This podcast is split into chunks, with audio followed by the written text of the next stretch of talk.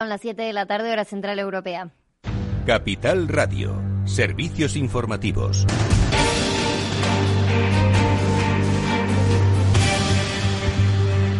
Buenas tardes. El Ministerio de Sanidad ha notificado 1.178 casos nuevos de coronavirus en España en las últimas 24 horas. Aragón sigue registrando el mayor número de contagios con 365 desde el día anterior. Le siguen Madrid con 292 y Cataluña y Andalucía ambos con 109 nuevos casos. El número de fallecidos en los últimos siete días asciende a los 34. Y nos vamos ahora a Estados Unidos porque la Reserva Federal considera que la economía estadounidense va a volver a niveles prepandemia en en el año 2021. Si bien el crecimiento económico de ese país se frenó en julio, el repunte podría recuperarse en el tercer trimestre y la economía podría alcanzar niveles previos a la pandemia a fines del próximo año. Así lo ha dicho el vicepresidente de la Reserva Federal, Richard Clarida, en declaraciones a la CNBC. El alto cargo de la Fed destacó que el impulso económico desde mayo hasta julio fue mayor al previsto y que la actividad recibirá el apoyo de un nuevo paquete fiscal que debería mejorar este escenario. Y ahora tenemos que mirar al oro, que alcanza nuevos máximos históricos, sigue subiendo esta hora en 2.031 dólares la onza, cuando lo veíamos en 2.040 dólares la onza hace un rato. Pero para ampliar esta información nos lo cuenta Lucas García Alcalde. En lo que va de año, el oro supera el 30% de revalorización y todo ello ante la debilidad del dólar y la caída en los intereses de la deuda. El preciado metal alcanza así nuevamente máximos históricos y continúa en auge desde 2018. Tomás Epeldegui, director de Degusa en España, comenta este aumento del valor del oro y añade que no descarta que siga creciendo. Eh, como el oro empezó su ascenso en el 2018 y como consecuencia de la crisis sanitaria en la que nos hemos visto inmersos, bueno, pues en cierta medida se ha disparado y nosotros desde Degusa no descartamos que pueda continuar eh, la evolución. Los analistas apuntan a la creciente tensión entre Estados Unidos y China, junto con los temores permanentes sobre el impacto económico de la pandemia del coronavirus. Dicen, son un combustible perfecto para este aumento y son dos factores que sin duda no van a desaparecer en el corto plazo. La plata, por su parte, también supera hoy máximos desde 2013. Novavax dijo que su vacuna experimental contra el coronavirus indujo respuestas inmunes prometedoras y en general fue bien tolerada en adultos sanos en el primer estudio de la vacuna en humanos. Las concentraciones de anticuerpos fueron similares a las observadas en muestras de suero de pacientes hospitalizados con COVID-19 y excedieron los niveles observados en pacientes no hospitalizados, según el documento, que aún no ha sido revisado por expertos independientes.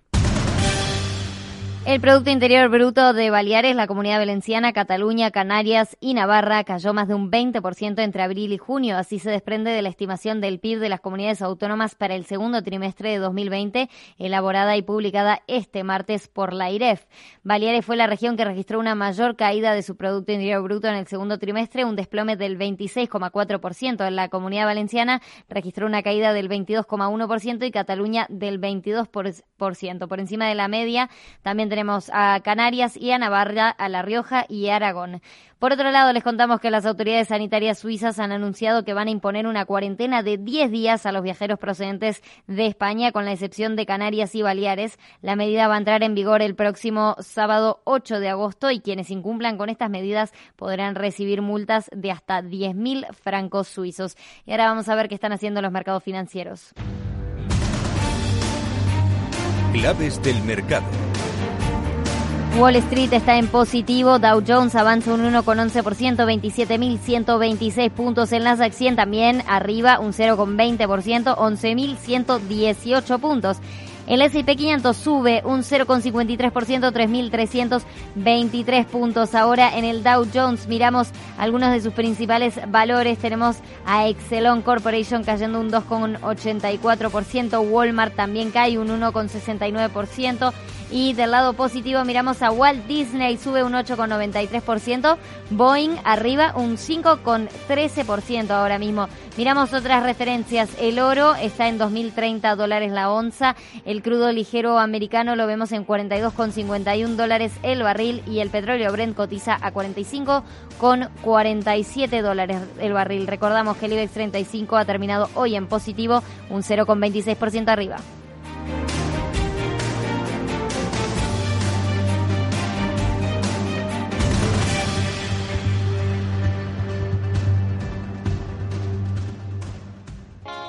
¿Está tu bufete bien posicionado en Google? El 77% de usuarios buscan los servicios que necesitan Internet. Si no te encuentran a ti, encontrarán a tu competencia. En comunicación jurídica llevamos 20 años ayudando a dar visibilidad a empresas del sector legal. Web corporativa, estrategias publicitarias, marketing en redes sociales. Infórmate en comunicacionjurídica.com o en el mail info arroba comunicacionjurídica.com. Comunicación Jurídica. Hacemos visible tu despacho. Riesgo 6 de 6. Este número es indicativo del riesgo del producto, siendo 1 indicativo del menor riesgo y 6 del mayor riesgo. ¿Inviertes en bolsa? Con XTB puedes comprar todo tipo de acciones al contado por solo 0,10%. Invierte en acciones y ETF sin costes de custodia. Infórmate en xtb.es.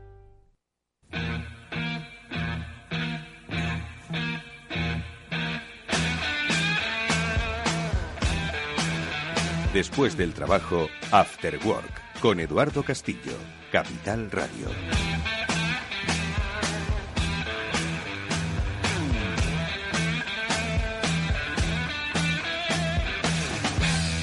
Muy buenas tardes amigos bienvenidos un día más al After Work en Capital Radio. Vamos a adelantaros hoy los temas, contenidos que vamos a tratar a lo largo de nuestro programa. Hasta las 8 de la tarde estaremos, o una hora de radio si lo estáis escuchando en podcast ahora mismo, en los que vamos a tratar de inspiraros en nuestra eh, sección habitual del emprendimiento senior. Ya sabéis que la realizamos con la ayuda de 50 Pro, es una consultora especializada en ayudar a esos emprendedores, emprendedores senior. Y hoy tenemos a una protagonista muy especial porque es posiblemente nuestra emprendedora más senior que ha pasado por el programa. De hecho, puede ser de las emprendedoras más senior que hay en España. Y es que Georgina Regas es una emprendedora pues octogenaria, yo creo que cerca de los 86, luego se lo preguntaremos, y de su experiencia emprendedora, que además ha querido llevar de manera solidaria a otros continentes, pues vamos a tratar de compartir y de inspirarnos especialmente en su experiencia de vida y en su experiencia de empresa. Pero luego vamos a dedicarnos a revisar pues cómo han sido los diferentes sectores. Eh, es que el mundo de la farmacia ha estado a nuestra disposición. No solo son un servicio sanitario, sino que son un servicio esencial. ¿Cómo han vivido los farmacéuticos, las farmacéuticas, todo este periodo de confinamiento? Con miedo, pero han sido nuestra salvaguarda, la verdad. Bueno, pues con el presidente del Consejo General de Colegios Oficiales de Farmacéuticos de España, José Pilar, hablaremos sobre cómo lo han vivido y cómo lo han sufrido, ojo, ¿eh? porque los sanitarios que son también han estado en primera línea. Y luego veremos cómo ha actuado la universidad también, adaptándose a las circunstancias. A propósito de un informe de la Fundación Conocimiento y Desarrollo, veremos cómo se han sabido adaptar, y es que lo han hecho las universidades de nuestro país, a esta situación de conflicto Cerraremos, eh, por supuesto, con un repaso a lo que nos viene de Corea con la ayuda de Agustín Ramos, que es el director del CEIC, del Centro Español de Investigaciones Coreanas. Con él pasaremos lo que significa Corea para hacer negocios, conocer nuevas culturas. Bienvenido.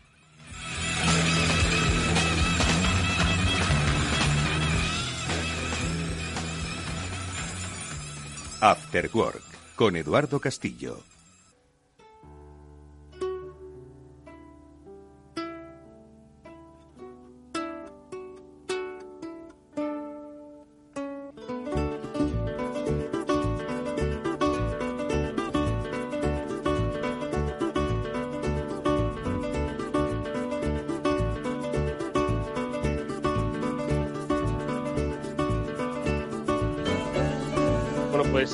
Nuestra invitada hoy es posiblemente la emprendedora más senior que ha pasado por nuestros micrófonos en los ya muchos años de vida que tiene este programa.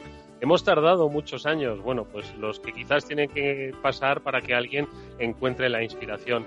Esta le llegó a nuestra invitada hace ya bastantes años, eh, porque yo creo que desde que tenía cuarenta y pico empezó a entender que quizás con sus manos y sus ganas podía hacer negocio o podía vivir de aquello que se le daba bien. Carolina eh, eh, Georgina Regás es nuestra invitada, es eh, una de las imparables que seleccionó Aquarius como una de las personas más inspiradoras y emprendedoras de los últimos tiempos. Georgina, bienvenida, ¿cómo está? Muy bien, soy bien, soy, soy bien si no entro en detalles. Eh, Georgina, muchísimas gracias por estar con nosotros. Georgina, usted ahora mismo tiene 86 aproximadamente, ¿no? No, 87. En agosto cumple los 88. Ya, ya ha hecho los ocho. Bueno, pues nada, que, que los, los celebre a la sombra, ¿de acuerdo? Que se, se promete un, un verano caliente. Eh, Georgina, eh, usted es eh, una emprendedora senior, le reconoció el programa Aquarius de Imparables pues como un modelo a seguir y la verdad es que es inspirador pues no solo el trabajo que ha desarrollado desde hace más de 40 años, sino el trabajo que en los últimos años se está desarrollando porque eh, no solo usted ha eh, pues creado su propia eh, capacidad para vender sus mermeladas, sus confituras, sino que ha decidido que ese, que ese conocimiento lo quería compartir y desde hace ya pues dos o tres años ha desarrollado un nuevo proyecto por el que lleva Senegal su conocimiento, pues para que las personas puedan también con sus propias manos em, eh, pues desarrollar sus propios negocios. ¿Qué es lo que está haciendo en Senegal ahora mismo, Georgina? No, bueno, primero hicimos una una cooperativa de las mujeres, que eso me lo pidió un chico que conocí en un Tex-Mex, esos que, que hacen, que me, me pidieron que, que cerrara el, que era para gente joven y, emprendedora y digo es que yo no puedo cerrar nada no soy no soy ni emprendedora ni soy joven o sea dice dice bueno es igual tú tú cierras el programa y en el en el en el Teatro Nacional de Cataluña me, vi allí cerrando el programa con, con me parece que había cinco mil personas que me horrorizó pero pero bueno cuando empiezas a hablar pues pues hablas y piensas que solo que una persona se beneficie de lo que dices ya ya vale la pena. O sea que no sé y así hicimos una cooperativa allí la estuvimos preparando entonces, em, bueno, el primer año, eso fue en 2000, me parece que es 2010, los, los años los confundo mucho ahora. En el 17. Uh, pasan tan a prisa. Eh, y, y, les enseñé a hacer confituras porque ellos ellos trabajan muy bien las frutas porque tienen muchísima fruta todo el año pero dentro de su cultura las confituras es lo que menos menos hacen porque hacen zumos secan las las las, las frutas y, y, hacen em, otras cosas porque para eso necesitan potes, necesitan azúcar, o sea, necesitan mucha cosa y hay muchas que no tienen absolutamente nada. Entonces hicimos esa cooperativa, hicimos una importación tuvimos unos problemas horribles de importar porque había unas, unas, eh, frutas que no estaban, no, no, no se sabía también, yo no tampoco sabía demasiado, sabía demasiado bien cómo se hacía la, la importación y a través de, esto había unos, unas frutas que no podían entrar en la Unión Europea porque no habían estado eh, no estaban, digamos, homologadas. como lo homologadas, ¿no? En la aduana. Y entonces era una fruta buenísima que yo la descubrí allí y le puse un poco en, una, en, un mango, que es la fruta más general que hay en, en Senegal y en casi en toda África. Y, le puse un poco porque porque encontré que tenía muy buen gusto y pensé pues después ellos se lo pierden porque es que mm. fue una, una pena nos devolvieron toda la, la exportación y tuvimos que volver a empezar.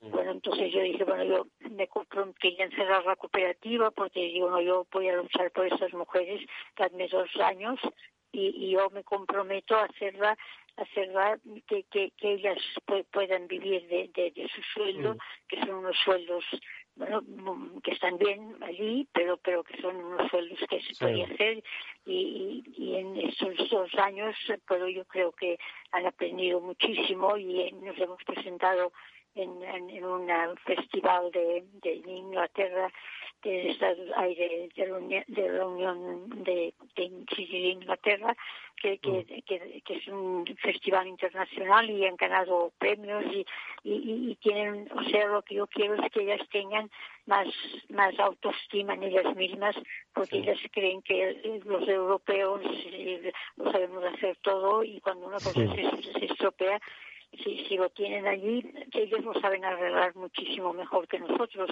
pero, pero porque lo arreglan todo y todo funciona.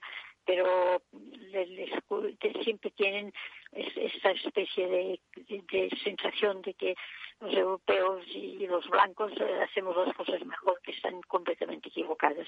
Yo he aprendido mm. muchísimo más de ellas a vivir que, que, lo que les he podido enseñar. O sea que esa es mi conclusión que he llegado después de todos estos años. La verdad es que es apasionante, ¿no? El, trabajo desarrollado con las mujeres de Senegal, en el que dices, Georgina, que has aprendido mucho, eh, pero que también has podido enseñar mucho, ¿no? Al final tu experiencia, primero de eh, descubrir que eras capaz de hacer cosas ricas y luego de ganarte la vida con esas cosas ricas, como las mermeladas y las confituras, ¿no? Entonces, a, las mujeres de Senegal eh, y en realidad a todos los emprendedores y emprendedoras en, en, particular, ¿no? ¿Qué es lo que se les puede enseñar eh, que no es imposible y que pueden acabar quizás en eh, ferias en Inglaterra pues vendiendo y mostrando su producto. Eh, aparte de las ganas y del saber hacer con las manos, ¿qué otras cosas se pueden trasladar a estas comunidades emprendedoras, Georgina? yo, yo creo que ellas son muy solidarias entre ellas, o sea, tienen lo que yo creo que la, la, la, humanidad que se está perdiendo generalmente porque porque no no no sé estamos tan preocupados por todas las cosas de que cada uno y tenemos el Mediterráneo que, que es un cementerio y que, que, allí se está muriendo la gente porque solamente quieren entrar en esos países porque para, para tener una vida mejor y tener un, un poco de dinero que, que, siempre ellos lo mandan a, sus familias. Entonces, eh, yo, yo creo que nos hemos, no sé, que, que, que hemos de volver a, tener esta especie de humanidad, pues, porque si no, la, la vida no no tiene ningún sentido no no bueno para mí no tiene ningún sentido porque no no no podemos vivir solamente de, de, ir comprando y gastando y todo esto no no sé entonces eso es lo que me han enseñado porque además ellos están siempre contentos siempre bailan o sea que incluso a veces cortan la, la, la, la fruta y, y, cuando van desde, desde donde preparamos la fruta hasta la cocina que está al lado se van bailando de, de, de una manera que, que, que a mí me tiene fascinada porque porque un día les dije cómo venís todas limpias y lavan constantemente a los niños y la ropa y todo eso. Y cómo venís aquí también vestidas que yo siempre iba con una camiseta y unos pantalones y, y, me dijo es el África y bueno pues pues es la África.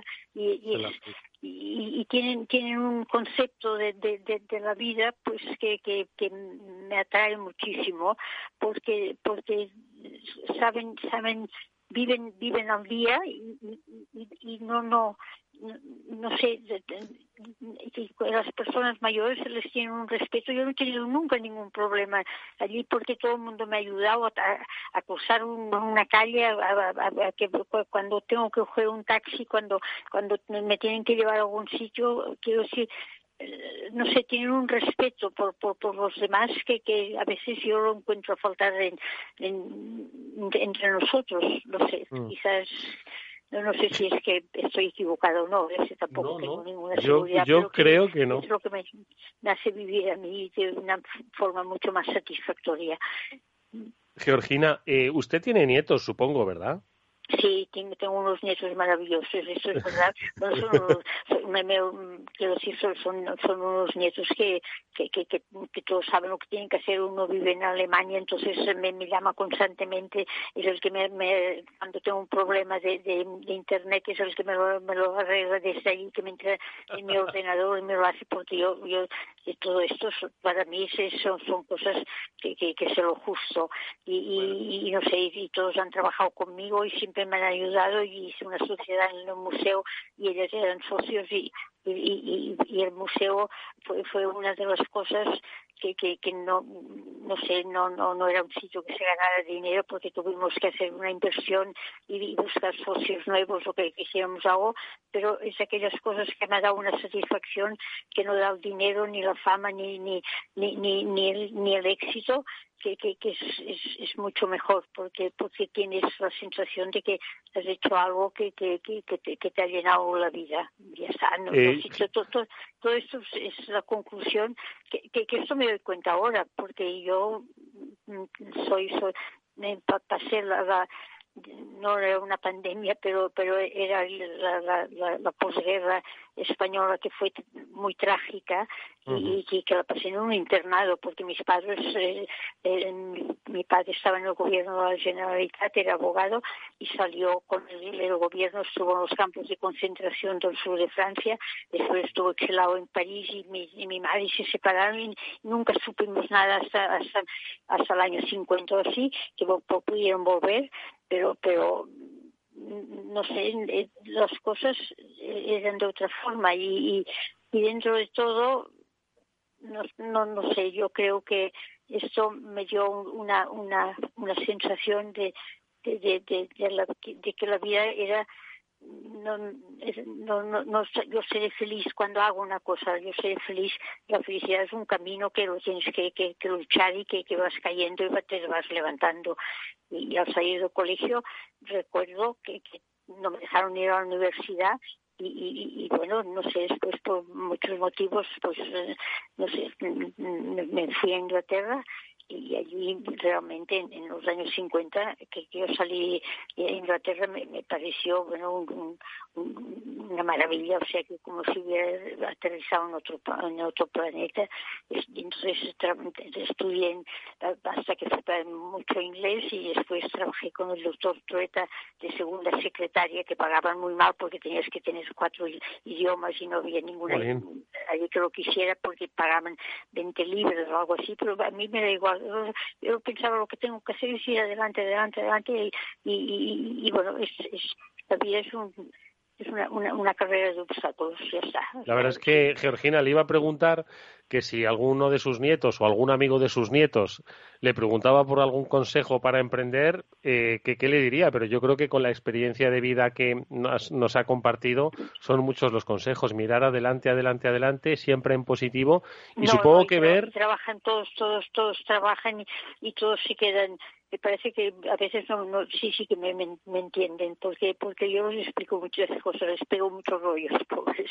No pero me, me, quieren mucho y, y, yo los quiero mucho y hasta ahí no sé tengo no no es, que es que es, y, y todo lo que, que, que no me gusta lo paso por un pedazo y, y, y se, se va. Y, y aquello ya, ya no cuenta en mi vida porque no no no puedes no no no no, no puedes cargarte de ni ni ni de odio ni ni de, malos tratos ni de, cosas de esas o sea todo eso hay que olvidarlo. Siempre tienes que pensar que, que, las cosas que las cosas pueden ser mejores y, que, que la vida es una aventura que es una maravilla y hay que vivirla como sea Georgina, ahora mismo estamos viviendo, eh, lo has mencionado, una pandemia que nos ha trastocado pues nuestra forma de entender pues el mundo, nuestra forma de entender las relaciones y un poco la, forma de, prever el futuro, ¿no? Entonces, seguro que hay mucha gente que estaba pensando en montar una empresa o en emprender y que quizás esto le ha refrenado un poco. A todos aquellos, ¿qué les dirías en este momento? Eh, es cierto que yo creo, yo, yo yo creo mucho en, los jóvenes, creo muchísimo, porque porque hay unos que son los niños, estos que no hacen nada y que no les interesa nada y que se, se meten en cosas, pero pero pero ellos se reinventan, porque yo lo veo con con, con, con, los, los mis, mis todos mis sobrinos, los hijos de mi hermana y de, mis hermanos y todos, y, y, somos una familia que que, que, que, que yo veo que esos chavales se, se van reinventando a medida que, van haciendo cosas. Lo que pasa que, que, no están, digamos, no, no, no hacen ni ahora ni antes, pero después de esto, esto va a ser como una revolución, como la revolución industrial que, que cambió el mundo porque en cierta manera fue un cambio, un, cambio importante. Y esto también será un cambio importante, porque eso lo que nos va a pasar es que, es que los ricos van a ser más ricos y van a estar mucho más, más angustiados porque pierden no sé cuántos miles de millones en la bolsa o en donde sea y no se pueden comprar, no pueden cambiar el coche y esas cosas. Los pobres se, se, se están espabilando muchísimo más y tienen muchas ayudas y hay muchísima gente que trabaja para, para, con la gente. Y entre medio estamos nosotros estos que, que, bueno que somos esta gente que, que, que, no, no, no dominamos las cosas porque no las hemos dominado nunca porque estamos acostumbrados a que a que ya no se contaba con nosotros y que no podías hacer nada. Y entonces esto nos debe haber servido, yo digo, de, un poco de, ayuda a pensar que, que, lo que hay que hacer es siempre tirar adelante y siempre ser optimistas y que el mundo es una maravilla y que hay que vivirlo de, otra forma, y creo yo. ¿Crees, Georgina, que eh, cualquier negocio, cualquier emprendimiento, cualquier eh, actividad que comienza tiene que pensarlo primero de todo, bueno, aparte de que sea viable y de que guste tu producto, en el impacto en la sociedad que va a tener tu empresa, en el impacto en una comunidad, eh, como puede ser, por ejemplo, lo que tú has querido hacer a través de la cooperativa hay que pensarlo, sí que es verdad que hay que pensarlo, pero lo que no puedes hacer es, es, pensar que te saldrá bien. O sea, o sea, pero, pero yo creo que, que eso, tener en tu currículum muchos fracasos, quiere decir que has seguido luchando. O sea, no, no todos no tenemos la suerte que salga bien. Yo he hecho muchos proyectos en mi vida y, y, yo lo que siempre he procurado, yo, yo, yo no, no tengo ningún título, es que por no tener no tengo ni el título de bachillerato porque me examiné de bachillerato, me, me, me, no, no querían que fuera a la universidad. No, no, las mujeres no tenían que hacer nada en la universidad en, en, en, los años 40 y, y, entonces cuando me examiné en la universidad me asustó tanto que, que, que eh, lo suspendí. Y después cuando cuando me, me, teníamos un, un, un, sacerdote en el colegio que es la persona que a mí me ha ayudado más porque me dijo dice y por qué quieres ir a la universidad digo bueno pues para hacer una carrera y tener y, tener un título y entonces no sé hacer lo que yo quiera y ganarme la vida y entonces me dijo la, la, la, la libertad pasa por la libertad económica. Y este señor me dijo una cosa que me dijo, si buscas una mano que te ayude, la encontrarás al final de tu brazo. Y eso ha sido verdad, porque cuando tú eh, pones una cosa en, la mano, siempre encuentras gente que te ha ayudado. Y a mí siempre la gente me ha ayudado. Entonces, unas veces me ha salido bien y otras mal. Si yo, la primera que me ha fallado, me hubiera pagado, eh, tendría nadie me hubiera ayudado nunca más pero pero el hecho de que tú vas y cuando una persona dice mira es que yo he hecho esto me ha salido mal pero tengo esta idea quiere decir que esa persona está preparada para, para seguir luchando eso es lo importante no no no es no no no, no tienes que y, yo la verdad es que cuando cuando monté un, un el museo de la confitura lo monté porque tenía un limonero en casa, había escrito libros de cocina y, todo esto, y, la verdad es que no había hecho una confitura en mi vida. Aprendí a hacer confituras y me, acuerdo que, el, dueño del, del más de Torrent, que, que, está en el pueblo de Torrent y que es, que que es una, cosa maravillosa que, hizo, me dijo, nunca, le dije, no tienes ni, por, por ningún local que yo pueda pueda, pueda utilizar y dice, ¿qué quieres hacer? Digo, quiero hacer el Museo de la Confitura, de, de confituras. Dice, no, no, no, he oído una idea más peregrina en toda mi vida. Y todavía, después, por, lástima murió, pero nos hicimos muy amigos y me ayudó siempre. O sea, el primer año no me quiso cobrar alquiler porque me dijo que no saldría. entonces, eh, eh, bueno, hizo venir a los jardineros de, del hotel a que pusieran plantas y que no sé qué. Eh, me ayudó siempre y la gente siempre me ha ayudado y yo siempre he intentado ayudar a la gente por eso, porque los fallos no, no, una persona que ha tenido fallos quiere decir que sigue luchando y, mm. y, se merece que tenga la ayuda de todos porque porque es la manera que podemos no, podemos vivir como seres únicos en el mundo pensando que, que somos somos somos unos genios que nadie es un, bueno sí hay genios pero esos son los que menos se lo creen siempre. Exactamente. Bueno pues son creo que unas muy buenas lecciones de empresa y de vida os recomendamos que si veis un limonero en vuestra casa y no sabéis hacer eh, nada con él, pues acordaos de la conversación que tuvimos con Georgina Regas, que quizás sea el inicio, ¿eh? Sí, déjame solamente para terminar, que hemos hecho un libro, que hemos estado un año haciéndolo con Pere Castells, que es, que es, un, es un científico, es un químico eh, eh, científico, que es el que a mí me ha enseñado a hacer las confituras bien hechas, porque yo las, las empecé a hacer porque no sé qué, porque una amiga me, de inglesa me dio una, una, una receta y porque, porque fui buscando libros y porque esas cosas. Y él me dice, eso está bien hecho, que gusten o no gusten, eso ya no es científico. Y con él y, con toda la gente que ha trabajado conmigo, hemos hecho un libro de, de, confituras, mermeladas y jaleas sin, sin, sin texto, solamente con dibujos para que todas las mujeres de, de, de África que, que, no saben leer ni escribir lo, lo pueden lo, lo, las pueden hacer. O sea y, y, y estas mujeres hemos hemos tenido hemos tenido quiero decir lo, entienden porque yo cuando me fui allí hicimos unos roll-ups que, que, que, estaba todo dibujado para que lo entendieran porque porque no puedes luchar contra mujeres que, que a esta edad ya, ya intentan escribir las que han ido al colegio saben escribir y las que no han ido al colegio no saben escribir y, y, no saben casi francés o inglés depende del país donde están.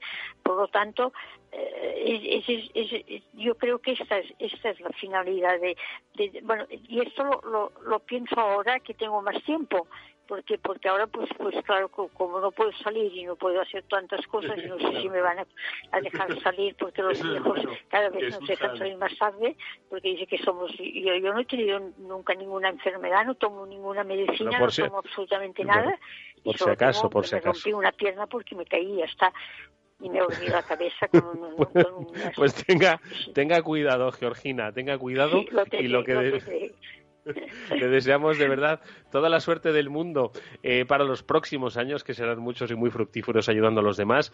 Eh, muchísimas gracias por haber compartido eh, por, por estos fragmentos interesantísimos de su vida. Que pase un feliz cumpleaños este agosto y que hablamos cuando ya sean 88 a la vuelta, a ver qué nos dejan hacer para entonces. Un saludo muy cordial, Georgina. Muchísimas gracias. Adiós.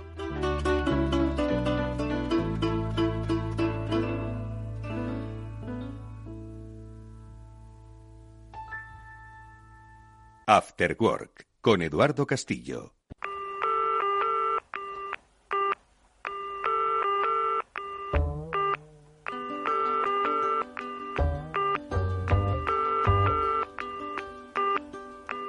Bueno, ya con el sosiego que nos da un poco la distancia, pero ojo, no hay que bajar la guardia, podemos eh, analizar todo lo que pasó. Ya todos queremos salir a la calle, pero hubo un momento en el que nadie queríamos salir a la calle.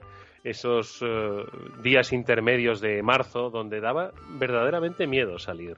Aquellos que salíamos lo hacíamos a tres sitios fundamentalmente: al supermercado, quizás a un hospital, no teníamos, eh, por favor, la necesidad de ir, ¿no? Que no nos tocase a nosotros y luego también una farmacia. Y en la farmacia supongo que pues quienes allí trabajaban también tenían miedo, pero allí estaban. Eh, como servicio esencial. Y por supuesto que a las 8, cuando salíamos a aplaudir, también aplaudíamos por ellos y por ellas. ¿Cómo ha vivido el mundo de la farmacia eh, este tiempo de confinamiento y cómo vive ahora pues estos tiempos de incertidumbre? Lo vamos a comentar con Jesús Aguilar, que es el presidente del Consejo General de Colegios Oficiales de Farmacéuticos. Jesús, ¿qué tal? Buenas tardes. Hola, muy buenas tardes, Eduardo. ¿Qué tal estáis? Pues eh, teníamos ganas de hablar con vosotros porque siempre lo hemos eh, pensado, ¿no? Al final, ahora con la distancia, donde todos estamos pensando en la playa eh, y supongo que en salir algunos de Madrid, pues parece que se nos olvida y no debemos olvidar, primero, que todavía la amenaza sigue y segundo, todo lo que ha pasado, que es lo que nos hace aprender, ¿no? Y muchos de nosotros sí que pensábamos en el papel pues que el, el mundo de la farmacia ha vivido, ¿no? han estado allí siempre y de hecho han sufrido también como servicio sanitario que son. Eh, un, una vez que ya pues eh, quedan en la distancia esas grandes cifras ¿no? que, nos, que nos eh, amedrentaban a todos, pues ¿qué es lo que podéis eh, decir, Jesús? ¿Qué balance hacéis de todo lo vivido en el sector? Porque obviamente, como toda la sociedad, nunca habíamos vivido algo así. ¿Cómo, cómo lo, lo veis ahora con cierta distancia, Jesús? Bueno, pues eh, realmente solo han pasado tres semanas ¿eh? desde que hemos terminado con este con este estado de, de alerta, no, de, alarma en todo en todo el país. Pero bueno, sí, es verdad que la situación ha sido una situación muy complicada para los farmacéuticos, para estos para, además para muchos farmacéuticos que trabajan en distintas áreas, ¿no? Desde los hospitales hasta la industria, la distribución farmacéutica y, lo más en, el, en las oficinas de farmacia, las 22.000 oficinas de farmacia donde trabajan pues 52.000 profesionales farmacéuticos, ¿no? Y han sido momentos pues de mucha tensión, de mucha incertidumbre, de mucho de mucha preocupación porque todos los ciudadanos tuviesen los medicamentos que tenían que tener, por mucha mucha preocupación por, por atender también bueno pues el estado bueno pues anímico no de las de las personas ante las dudas que se, que surgían ante las distintas noticias de, los de los distintos medios de comunicación. Eh, hemos tenido que gestionar pues los, los miedos las eh, las alarmas no de, de, los de los ciudadanos ¿no? en una situación pues muy complicada porque en un principio además pues no teníamos los eh, sistemas de, de, protección para, para los propios eh, farmacéuticos que es pues realmente lo único que pedimos a las autoridades en su momento no pero que bueno al final pues nos tuvimos que que proteger de la manera que, que pudimos entender en cada, en cada una de las oficinas de farmacia. ¿no?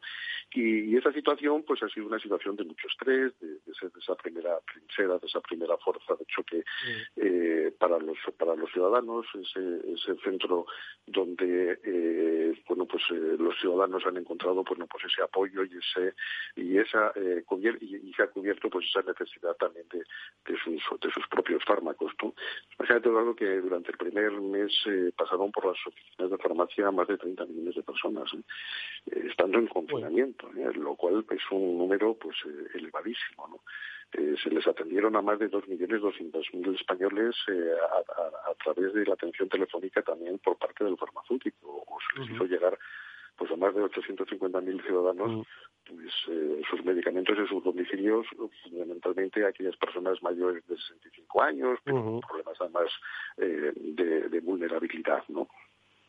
Sí, la verdad es que eh, eh son Ahora, claro, tú lo has dicho, ¿no? Que es que solo son tres semanas, ¿no? Pero es que, claro, el tiempo ha sido tan relativo, ¿no? Con, todo lo que ha pasado que nos, nos, nos permite, pues eso, eh, pues tomar un poco magnitud, ¿no? De, de, todo lo que ha sucedido. Entiendo que pues millones de personas que asistían físicamente a las oficinas de farmacia, millones de personas que consultaban eh, diariamente a, con esas oficinas y entiendo que ha habido muchos retos ¿no? que superar desde los propios emocionales ¿no? a los que hacía referencia, tanto de los propios trabajadores, de los profesionales ¿no? que trabajan en las oficinas de farmacia o en la farmacia hospitalaria, por supuesto, también la cadena de distribución, ojo, porque el, el suministro, ¿no? al final, eh, pues todas aquellas eh, eh, distribuidoras farmacéuticas ¿no? que tienen que llevar ¿no? físicamente, estábamos todos encerrados, ¿no?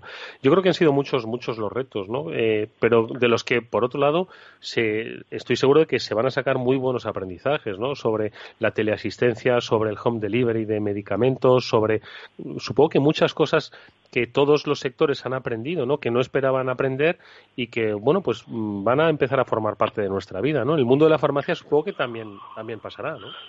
Sí, sí, está claro que en todas estas crisis se aprenden muchas cosas, ¿no? Nosotros hemos tenido que ir aprendiendo y ir, eh, bueno, pues eh, reinventándonos las, las cosas para que los ciudadanos puedan tener esa atención, esa atención farmacéutica. También es verdad que en estas crisis, aparte de, que salen y tenemos, pues, eh, ejemplos y trabajos que se han hecho, pues, eh, que son dignos de seguir con ellos adelante, también, eh, por otra parte, tenemos que tener mucho cuidado, ¿no? Porque eh, los ciudadanos necesitan a los profesionales sanitarios, profesionales sanitarios de manera cercana necesitan ese consejo del, del, de, nuestro caso del farmacéutico, en su caso del uh -huh. médico. ¿no?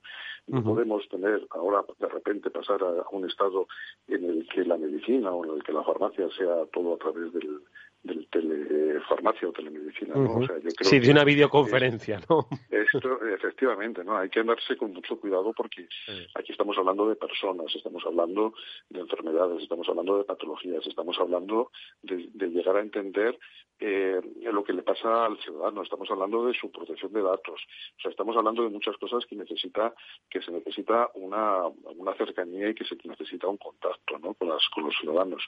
Eh, yo recuerdo que antes de esta, de esta crisis, parece que estoy hablando hace años, no tengo, estamos hablando del mes de enero, pues, sí. eh, o del mes de febrero, pues el sistema sanitario decía que uno de los problemas que tenía era la humanización. Bueno, pues oh, atención, atención, no demos aquí un paso también atrás en esta humanización. Nosotros en la farmacia, en las oficinas de farmacia, la verdad que ese concepto de la humanización siempre lo hemos tenido eh, muy muy, muy en mente, ¿no? Y ese contacto permanente y constante con el, con el ciudadano, pues para poder eh, detectar y para poder aconsejarle y para poder eh, seguirle sus, sus medicaciones, pues lo hemos seguido manteniendo y, queremos seguirlo manteniendo, ¿no?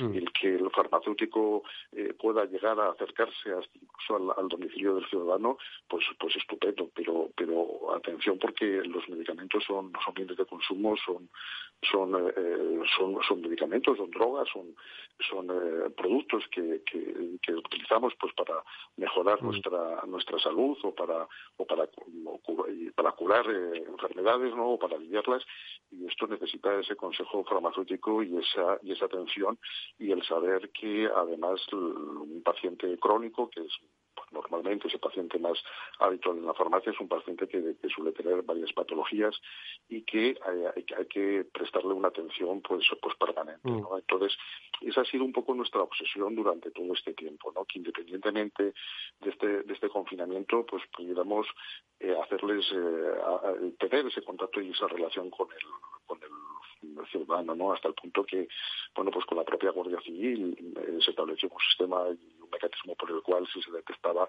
que hubiese personas, pues que no eh, bueno, pues que se estaba viendo que no estaban eh, teniendo sus tratamientos, pues con ellos eh, establecimos un protocolo para poderles ayudar, ¿no?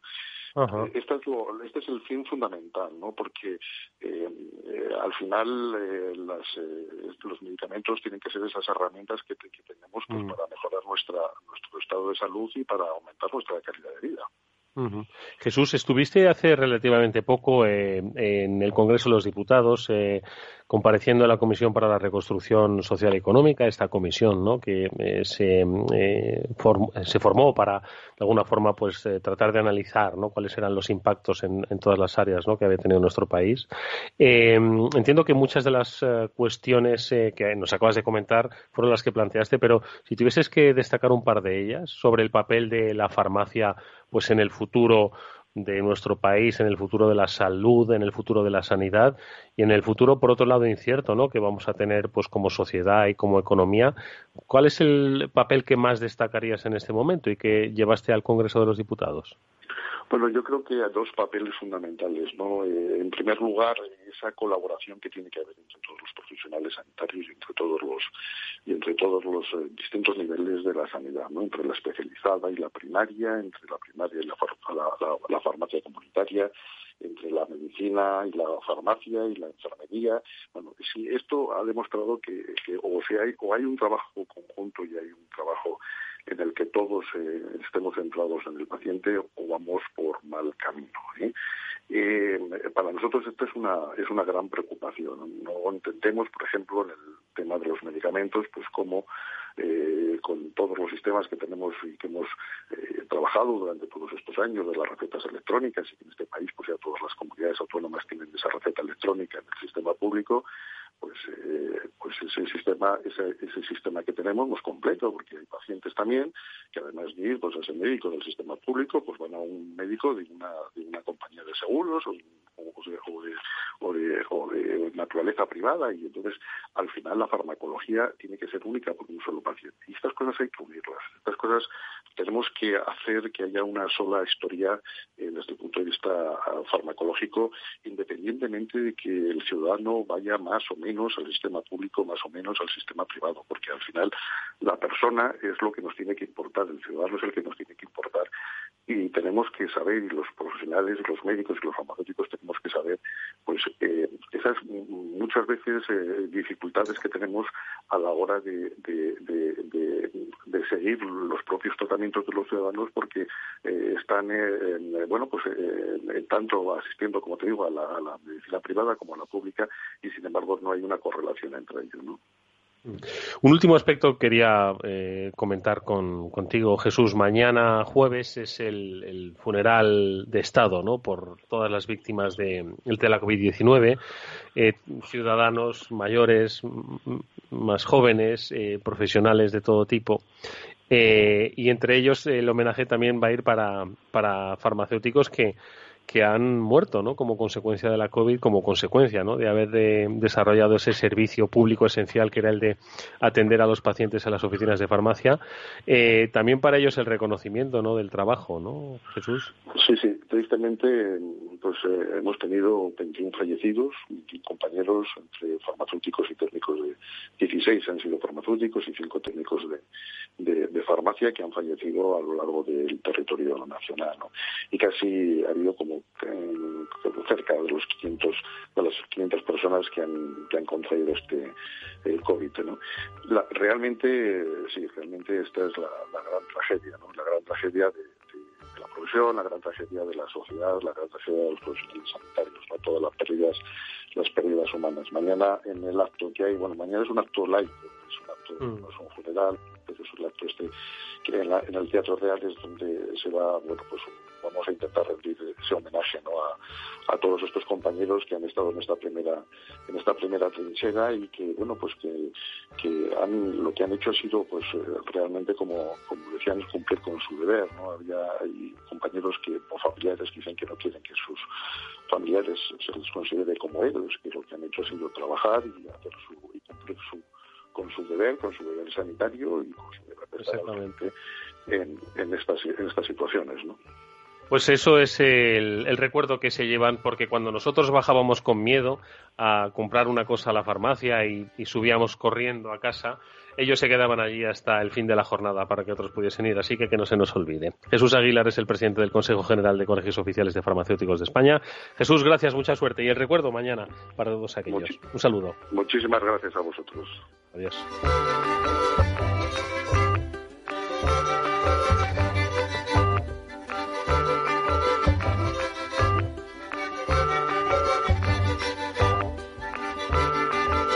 Son muchos los sectores que en una medida u otra eh, se vieron impactados por todo lo que ocurrió y todavía lo que está ocurriendo, ojo, eh, ya no por el confinamiento, pero sí por una pandemia que no solo no ha acabado, sino que está en su punto más álgido a escala global. Quienes eh, primero se vieron afectados fueron los colegios. Muchos de vosotros recordaréis que vuestra vida cambió porque vuestros hijos dejaron de ir a la escuela, a la guardería o a la universidad. Y es la universidad pues la que quizás también veía venir lo que estaba ocurriendo en Italia y tomó las medidas necesarias. Eh, muchas universidades, yo tengo la fortuna de dar clase en una universidad, en la Universidad de Brija, y sí que estaba preparada. Eh, lo que ocurre es que hasta que no se plantean unas circunstancias como estas, no te das cuenta de que estás preparado para ello. ¿Estaban preparadas las universidades españolas? Bueno, pues esto es algo que ha querido em, eh, analizar la Fundación CID, la Fundación Conocimiento y Desarrollo, eh, y ha establecido un, un ranking que es, bueno, da un poco la medida creo que, en cierto modo, bastante positiva de cómo han reaccionado las universidades frente a una situación de confinamiento. Martí Parelladas es el director del ranking. Martí, buenas tardes, ¿qué tal? Hola, buenas tardes, ¿qué tal? Muchas gracias. Oye, eh, Martí, así en un primer vistazo, cuando habéis hecho un análisis, em, eh, ¿ha resultado satisfactorio? Yo, ya te digo, pues eh, doy clase en una universidad y la verdad es que eh, se ha podido terminar el curso en tiempo y forma pese a las restricciones ¿no? de, la, de la movilidad y, entiendo que muchas universidades también, eh, muchas universidades en España han tenido cintura ¿no? para, para trabajar. ¿Cómo lo habéis visto después de este estudio? Bueno, yo creo que las universidades y el profesorado ¿no? ha hecho un esfuerzo muy importante para intentar eh, paliar los efectos del, confinamiento, ¿no? La que esto no quiere decir que evidentemente en general, ¿eh? siempre en general, las eh, primero no habían em, no habían en número apreciable eh, programas online, es decir, que permitiese a los alumnos seguir aquel programa presencial también en formato online. No, no es, muy reducida la presencia de este tipo de alternativas para el alumnado en las universidades españolas, como también para las universidades de Europa y del conjunto de las universidades mundiales, ¿no?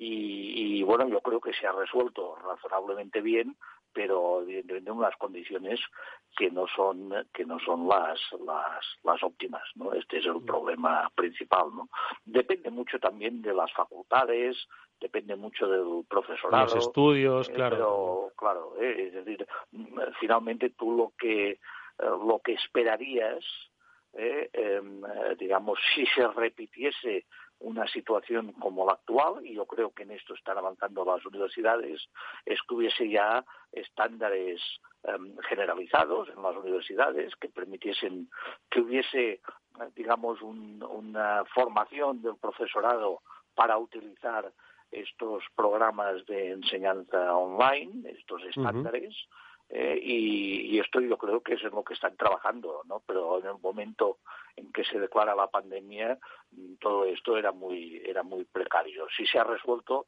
ha sido lógicamente por el esfuerzo que se ha podido dedicar por parte de las, eh, de las instituciones y por parte del profesorado, ¿no?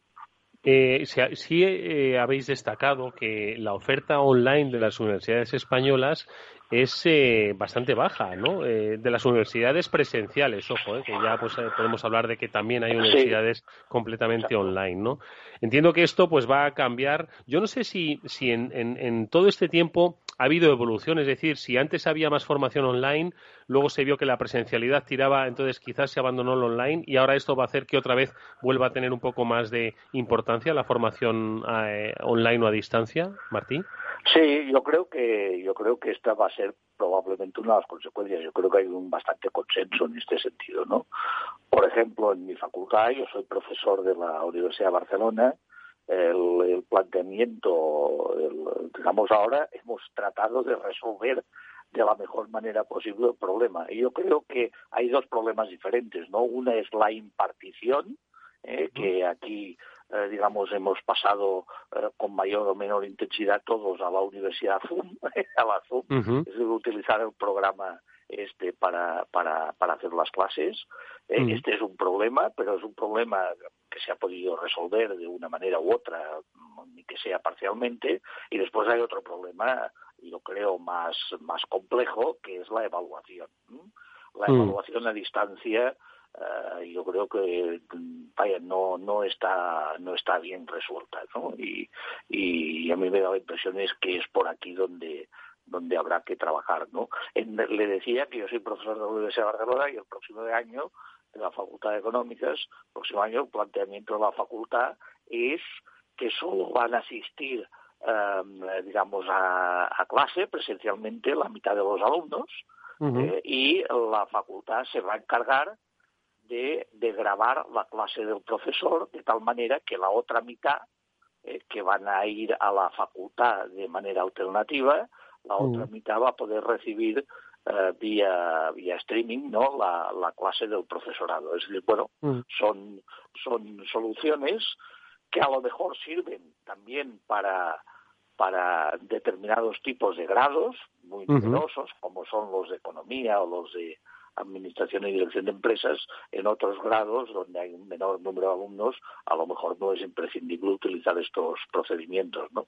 Pero, mm. pero bueno, ahí, estamos, ¿no? Yo creo que todas las universidades están intentando intentando dar alguna solución. Y finalmente, mm. yo lo que creo es que eh, probablemente mm, eh, digamos una parte de la docencia, una parte de la docencia puede ser eh, digamos, desarrollada a través de formación online. ¿no?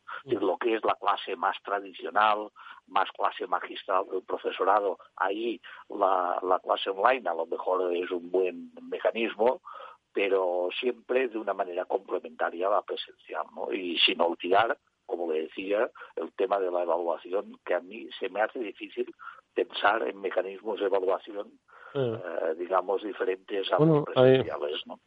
Ahí está el gran reto, ¿no? Yo estaba recordando, Martí, que otra de las veces, porque hemos hablado en más de una ocasión en este programa, yo creo que hacíamos referencia pues a uno de los grandes estudios ¿no? que hacía la Fundación sobre la evolución y la innovación ¿no? de la Universidad Española y entonces en comparación ¿no? con el resto de las universidades europeas y pues aquí decía pues que íbamos lentos, ¿no? un poco quizás por esa estructura y burocracia. ¿no? Pues claro, esto del coronavirus ha hecho pues que tengamos que espabilar sí o sí. ¿no? Entonces aquí el proceso de tecnologización, digitalización y procesos de innovación docente ya van a ser una obligación, ¿no? Precisamente para adaptarse a estas circunstancias. Y ahí, y de ahí, pues un poco los grandes retos que decías, ¿no? Pues buscar esos sistemas de evaluación donde nos vamos a tener que apoyar sí o sí en la tecnología, pues para que pues se pueda verificar, ¿no? Que, que los alumnos adquieren las competencias. Sí, sí, sí. Yo creo que este es un tema, ¿no? Por ejemplo, tenemos eh, tenemos algunos espejos a los que mirarnos, ¿no? Un espejo al que mirarse son las escuelas de negocio. Hay escuelas de negocio de prestigio internacional, algunas de ellas que pueden tener un 80% de alumnos internacionales. Para ellos es de vida o muerte resolver este tema bien, ¿no? Entre otras cosas, porque en general no son instituciones públicas, en general son instituciones privadas y lógicamente su eh, digamos su supervivencia también depende de las matrículas de los alumnos no ellas han hecho un esfuerzo eh, inmediato y muy radical yo creo que la la universidad pública más tradicional pues tendrá tiene que hacerlo lo ha hecho ya y tendrá que esforzarse todavía nos tendremos que esforzar todavía más. La verdad es que nos esperan eh, muchos retos, ¿no? Pero que al final también generan oportunidades, porque si eh, digitalizamos, ¿no? Esos, esos procesos o hacemos un poco más esa formación online, pues eh, comentabas, ¿no? Que hay másteres, ¿no? Que, viven mucho de, esa de ese alumnado internacional, pues más internacional que una formación a distancia no puede haber, ¿no? Entonces eso quizás también pues deba ser aprovechado, ¿no? Por esa por esa vía. Sí, y, también nos va a obligar a, cierto, cambiar eh, digamos, una cierta idea de lo que es internacionalización, ¿no? A lo mejor la internacionalización no es exclusivamente a través de la movilidad de los estudiantes, que seguro que lo es, ¿no? Pero no mm. exclusivamente, ¿no? Y vamos a mm. tener que buscar estos otros mecanismos. El tema de la formación online, yo creo que no es un tema, es decir, a ver, em, si queremos hacer una clase introductoria, eh, por ejemplo, yo que sé, de microeconomía, pues seguro mm que hay programas, hay, hay formación online de primera categoría a nivel mundial. ¿no? Por tanto, hombre, se trata de que el profesorado haga esto, el profesorado de cada universidad haga esto, pero también utilicemos los recursos que están a disposición de todos, ¿no? Y, que son, lógicamente, son programas de una calidad eh, excelente, ¿no? Esto es lo que permite una formación online y a lo mejor esto va a requerir que el rol del profesor sea un rol no exactamente igual al que ha sido hasta ahora, ¿no? que puede ser más complementaria de la formación online, más de debate, más de discusión con los alumnos, etcétera, ¿no? Yo creo que se abren oportunidades, sin duda, y habrá que habrá que ver cuáles podemos aprovechar y qué se puede hacer. Lo que está claro, Martí, es que en septiembre-octubre va a ser fascinante esa clase eh, que va a dar, que se va a grabar, que se va a digitalizar, aparte de los alumnos, en los que tendrá que explicar cómo se producen las crisis derivadas de pandemias que nos esperaban. Eh, ¿Quién se lo iba a decir al principio del año, verdad? ¿Quién lo, iba a decir? lo contaremos. Imagínate en economía, ¿no? se queda mucho de sí, incluso los contenidos teóricos de, la, de, los programas, ¿no? Martín Parella es el director del ranking CID sobre la digitalización de la universidad. Gracias, Martín. Ha sido un placer volver a, eh, pues, escucharte hablar contigo. Pues gracias a vosotros otra vez. Muchas gracias. Venga, super, por supuesto, hasta mañana que volveremos a las 19 horas. Hoy Corea lo hemos tenido que aplazar. Interesantísimos programas, os lo recomiendo reescuchar todo lo que nuestros eh, invitados hayan comentado. Alberto Coca, gestionó técnicamente el programa. Os habló Eduardo Castillo, nos vemos mañana. Adiós.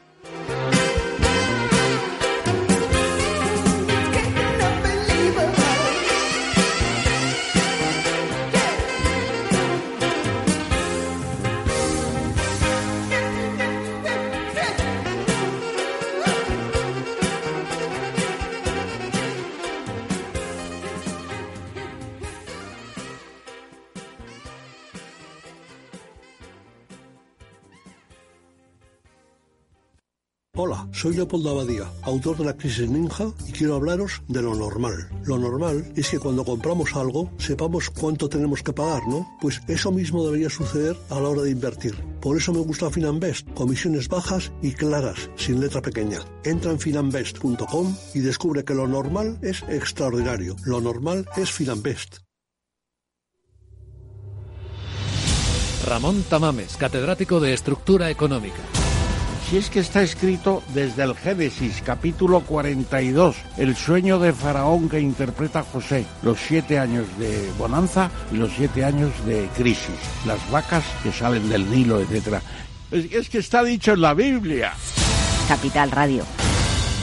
Te escuchamos.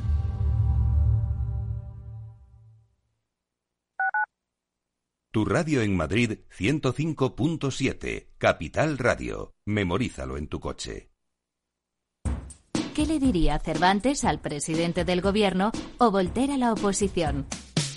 Descúbrelo junto a toda la actualidad cultural en el Marca Páginas, en Capital Radio, los viernes a partir de las 8 de la tarde. El Marca Páginas, con David Felipe Arranz, porque la cultura también puede ser divertida.